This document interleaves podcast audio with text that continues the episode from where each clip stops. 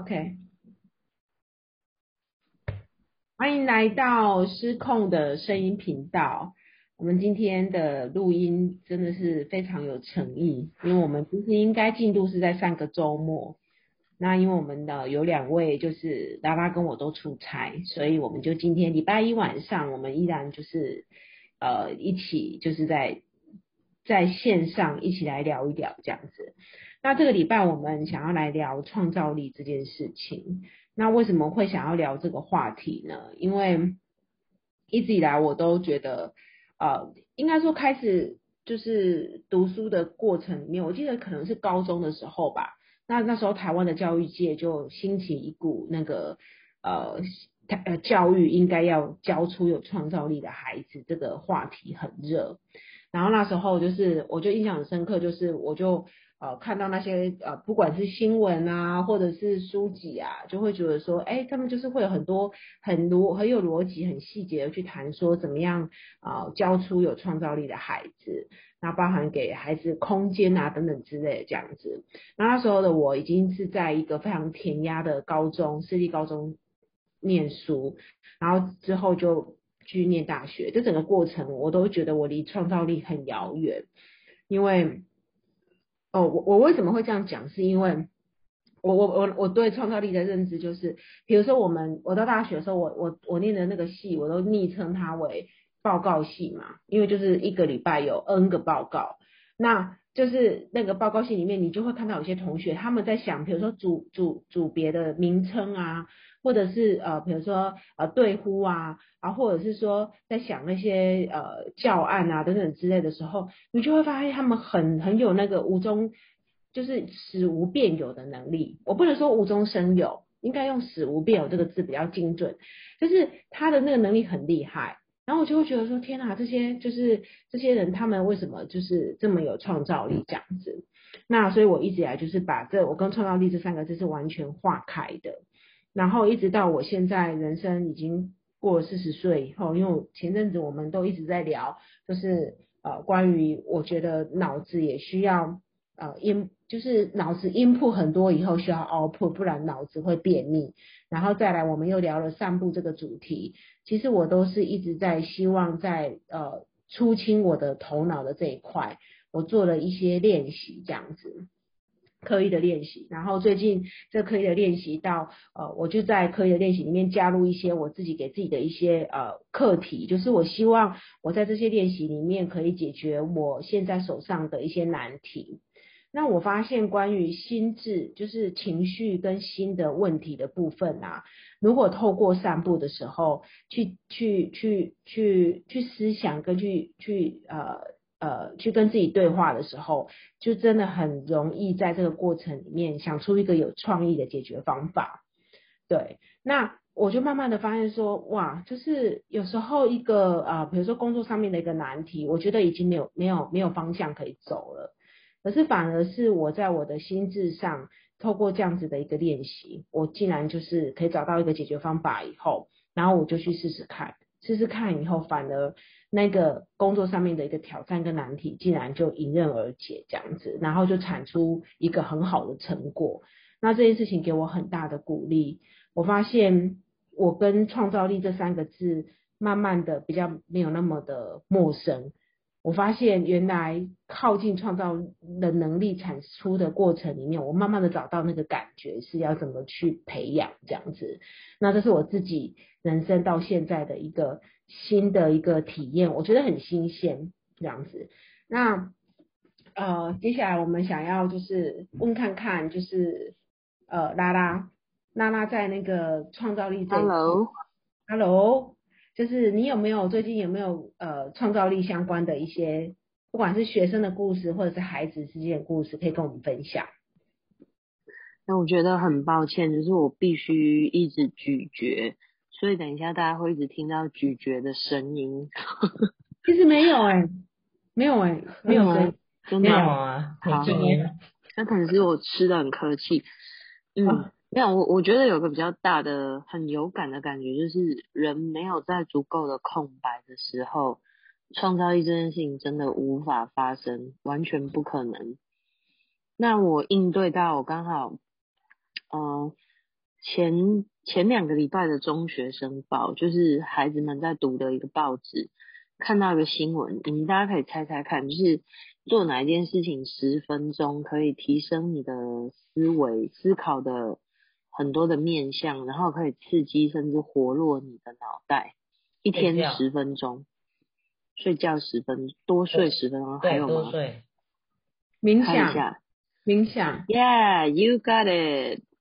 不是泡澡，不是散步，不是睡觉，也不是阅读。每天的那十分钟都是需要靠冥想，就是或者是很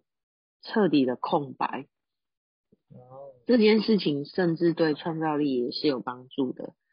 就是空白出来这件事情，我觉得是我们大人或小孩。其实都真的很需要去刻意安排的，因为我我回想到一件事，就是我觉得轩 y 最近对自己的就是整个人的内在的提升，真的有好明显的，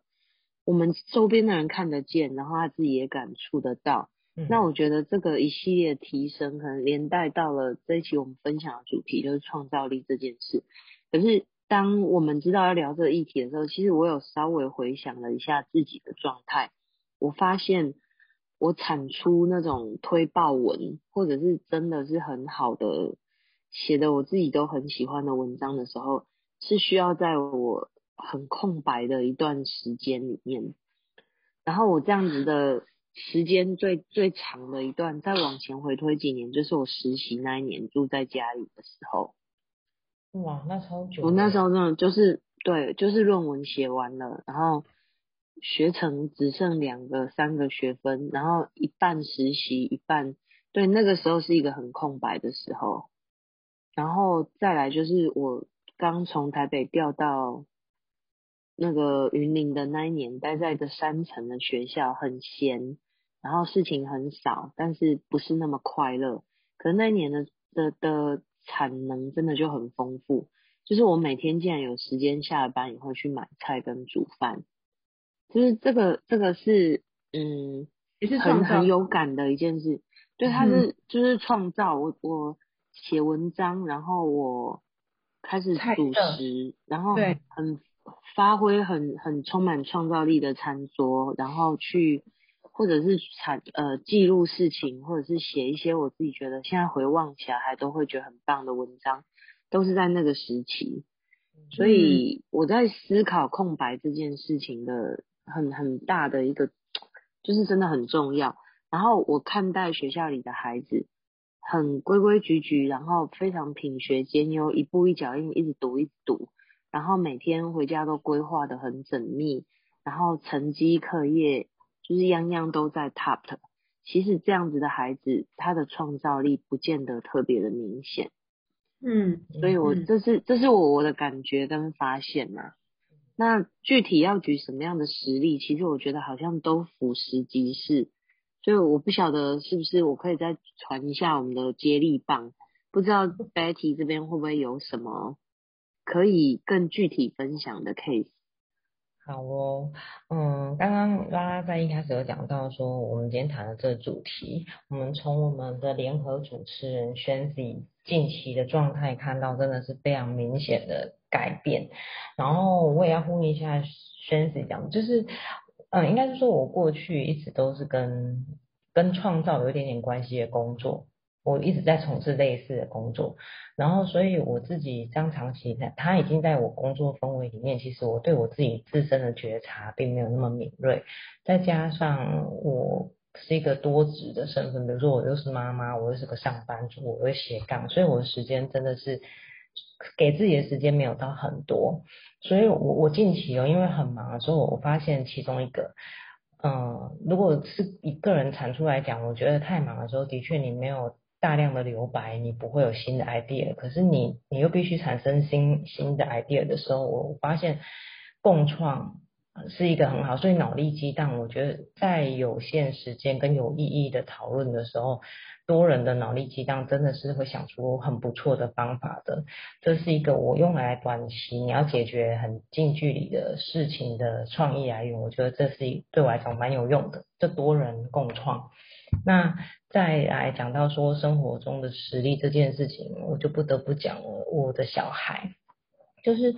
嗯，如果以我来讲，我我我就是一个对创意这类型的东西，或对一些有感、比较感性的东西，我是相对大于相对很有兴趣的。所以在教养小孩的时候，其实我会希望我给他足够的养分，让他可以产出一些不错的东西。那最最明显是来讲，就是阅读这件事情好了。因为我生了两个小男孩，然后我个人呢有一个。比较偏颇，就是我觉得文笔好的男生，某某几个层面蛮有魅力的，不要到很钻牛角尖，但是就是他可以写来。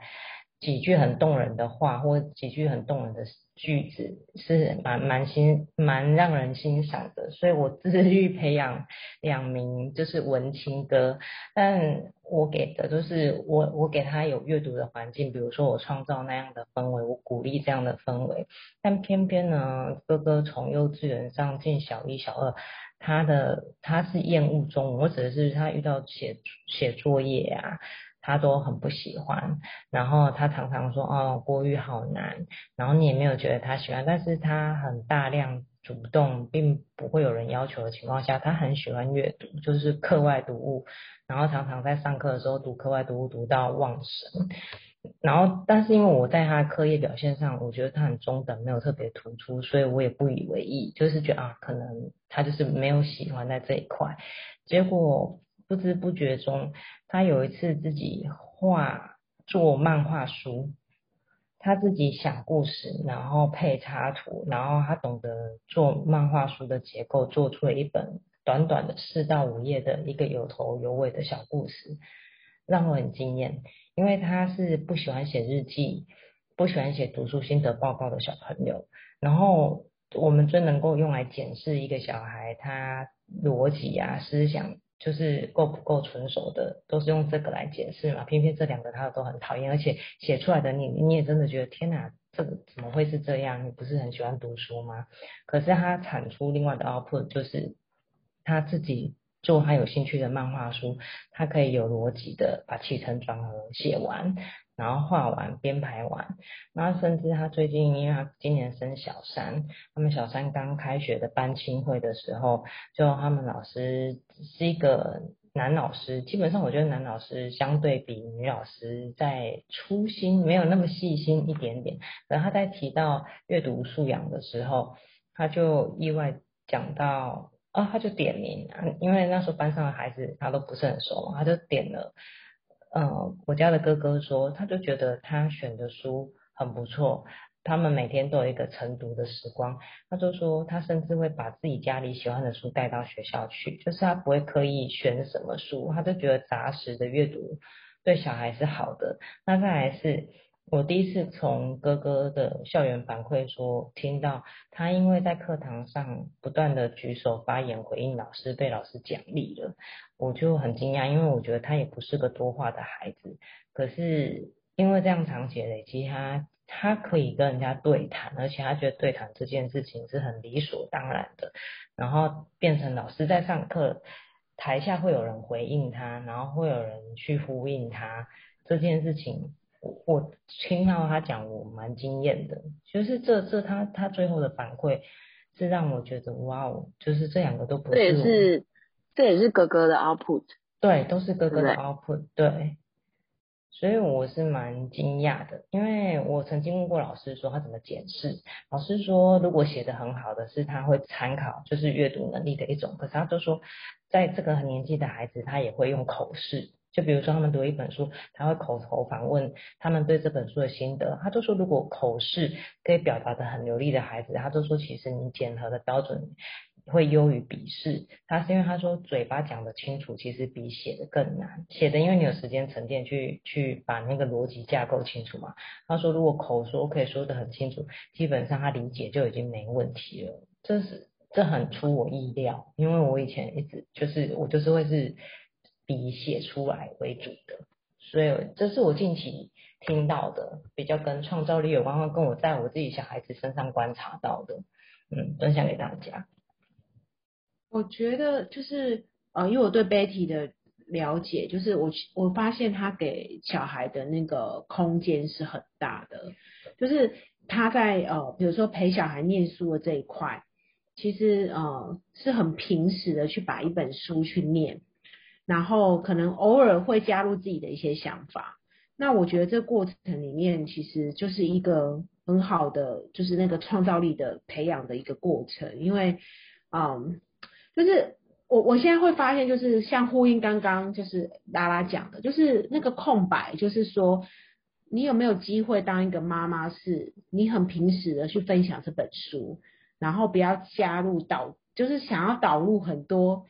自己的一些想法灌输在这个孩子身上，而是把这个作者最原始的那个这本书的那个脉络跟情感给这个孩子自己去感受。那我们只是因为他还没有那个阅读能，就是他还不识字嘛，我们只是他的一个一个一个频道，把这个东西传达给他。可是这些东西的累积是，我觉得是非常惊人的。因为小孩他只是不会讲话，呃，他会讲话了以后，他只是不会表达有组织的话。可是这些东西一直在他们的脑子跟他们的心里面，一直不断的是在创造的一个过程。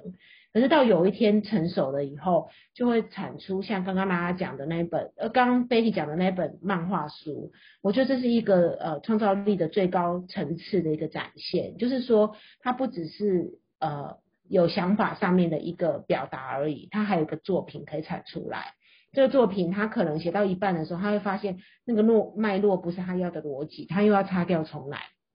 然后他要去想他的前面跟后面。这个东西是，哎，最最高层次的创造力是要有一个有一个逻辑产产生的，因为你有一个逻辑，才有办法跟社会做接轨，你也才有办法解决社会上面的一些问题。所以呃，我觉得这是。就是要很 echo，就是 Betty 在就是小孩的创造力，他可能呃，我补充说明一下，他在可能 对，就是这个历程是不是？我觉得不是突然来的啦，就是弟弟哥哥会发生这样的事情，是可能你从两岁到六岁，你是不间断的做一些你完全没有看到有任何成果的事情，可是你愿意这样不断不断不断不断的做。然后可能有时候是要被要求要念上五本书才能睡觉，那我觉得这些东西都是呃都是把那个理解权权利还给孩子。那每一本书的产出都有他的精神在里面。对，那我觉得我有时候是常常在检讨我自己，不要常常在很多事件上面小孩陈述的时候给意见。而是要把这些，就是不管他们的陈述或者他们的理解，慢慢的还给他们这样子。那姐姐我其实是介入蛮多的。那现在老二的话，我有刻意在练习，就是如果我今天他问我一件事情，比如说他今天就问我说，就是什么是呃呃，因为今天姐姐去爬山嘛，然后她哦，然后姐姐就说她最喜欢的老师今天没有爬的原因是怀孕这样子。然后她就她就突然很震惊，她没有听过这个字，